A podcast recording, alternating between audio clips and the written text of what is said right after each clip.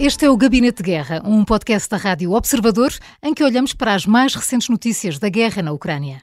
Bruno Cardoso Reis, na Cimeira de Paris, Emmanuel Macron admitiu o envio de tropas ocidentais para a Ucrânia, eh, mas não para já. Eh, Bruno, que leitura devemos fazer das palavras de Macron?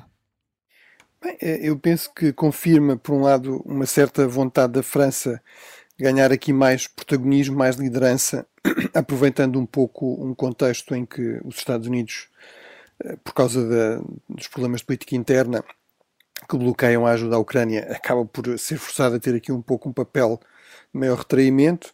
Eh, portanto, afirmar-se aqui também como um líder no contexto europeu, que é algo que a França procura sempre fazer. Aí eu diria que a França, a par destes gestos e destas cimeiras, eh, tem de fazer mais em termos de fornecer ajuda, porque está muito longe eh, de estar a ajudar ao nível que, por exemplo, estão eh, as outras potências militares importantes na Europa, como a, a Grã-Bretanha ou mesmo como a Alemanha.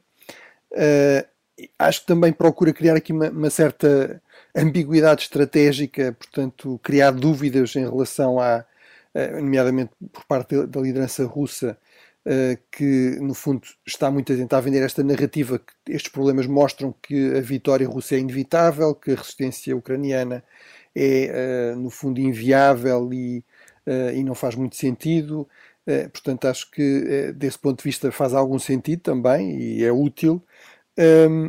Agora, também não é garantido realmente tenha aqui grandes efeitos práticos e mesmo a esse nível, ao mesmo tempo que temos estas mensagens de, de Macron, por exemplo, temos a Alemanha a dizer que não vai fornecer sequer um míssil de mais longo alcance, o Taus, porque não se quer envolver diretamente. Portanto, ora, a Alemanha é um país também chave uh, neste contexto europeu.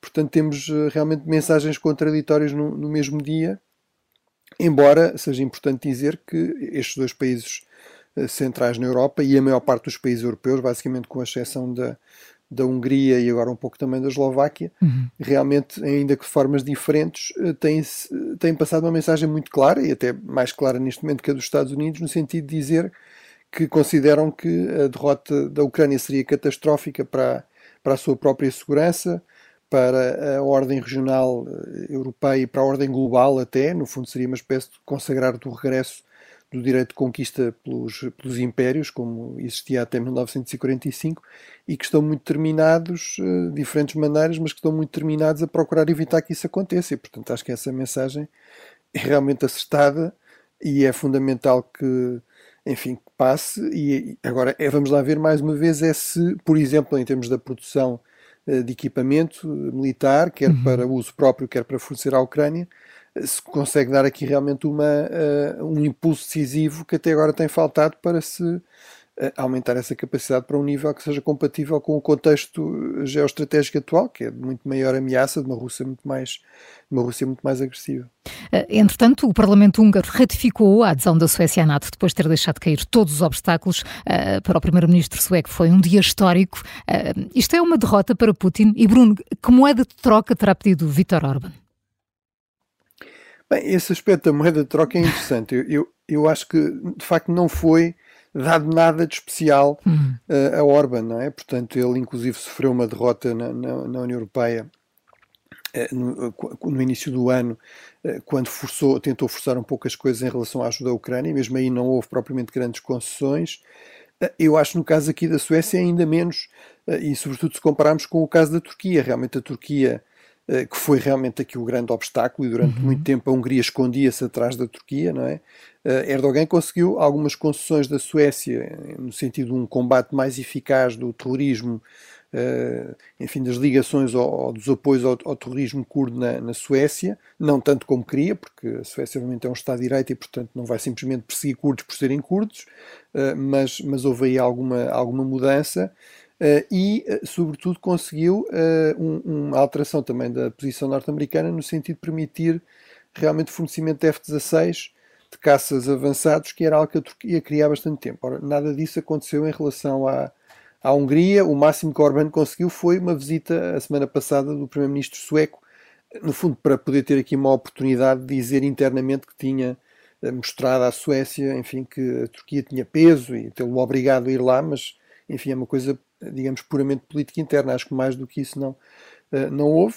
É, é realmente, como dizias, uma mudança histórica, ou seja, estamos a falar de um país, a Suécia, que é eh, um país neutro que não entra em qualquer guerra desde as guerras napoleónicas, desde 1814, portanto há mais de 200 anos. Uh, foi um país, por exemplo, durante toda a Guerra Fria, realmente, embora sendo uma democracia pluralista, etc., nunca aderiu uh, à NATO, nunca fez plena, portanto, plenamente parte do bloco ocidental e, portanto, como resultado da invasão da Ucrânia, houve uma mudança radical na opinião pública sueca, que historicamente se identificava e apoiava a manutenção dessa postura de neutralidade eh, e realmente houve uma mudança completa e houve essa opção por participar no fundo desta, deste sistema de defesa coletiva, desta aliança, desta organização militar de defesa coletiva, beneficiado desta garantia de segurança mútua do artigo 5 Uh, e a Suécia realmente é um, uma mais-valia bastante importante. Uh, é, um, uh, é um país historicamente neutro, mas isso nunca foi o equivalente de pacifismo ou desarmamento, uhum. Foi, sempre foi uma neutralidade armada. Portanto, a Suécia tem forças armadas bastante capazes, bastante competentes, bem equipadas, tem uma indústria militar própria bastante desenvolvida. Por exemplo, produz caças, aviões de combate dos mais avançados, os, os Gripen, uh, artilharia, etc. Além do mais, em termos ge geoestratégicos, e basta olhar para o mapa, no fundo consolida o Báltico eh, eh, como um espaço basicamente controlado por países da, da NATO e, uh, e também uh, torna muito mais fácil, uh, no fundo, criar aqui um bloco coeso, por exemplo, em termos de permitir a, rápida passagem de reforços de apoio militar, de material, etc., para países NATO que estão na linha da frente, ou seja, que estão na fronteira com a Rússia, como a Finlândia, que obviamente faz fronteira com a Suécia, mas mesmo os países bálticos, que são dos mais vulneráveis, eh, obviamente, isto não significa que não haja problemas, infelizmente, no Báltico.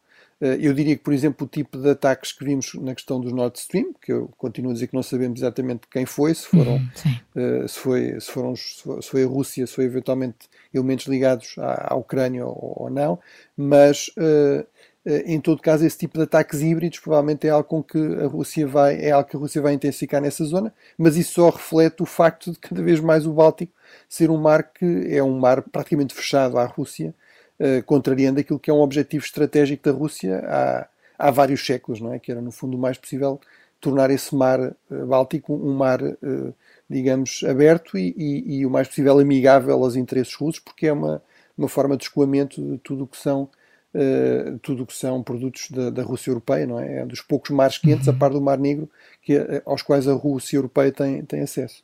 O Gabinete de Guerra é um podcast da Rádio Observador. Vai para o ar de segunda a sexta, depois do noticiário das nove e meia da manhã e tem uma nova edição depois da síntese das quatro e meia da tarde. Está sempre disponível em podcast. Eu sou a Maria João Simões.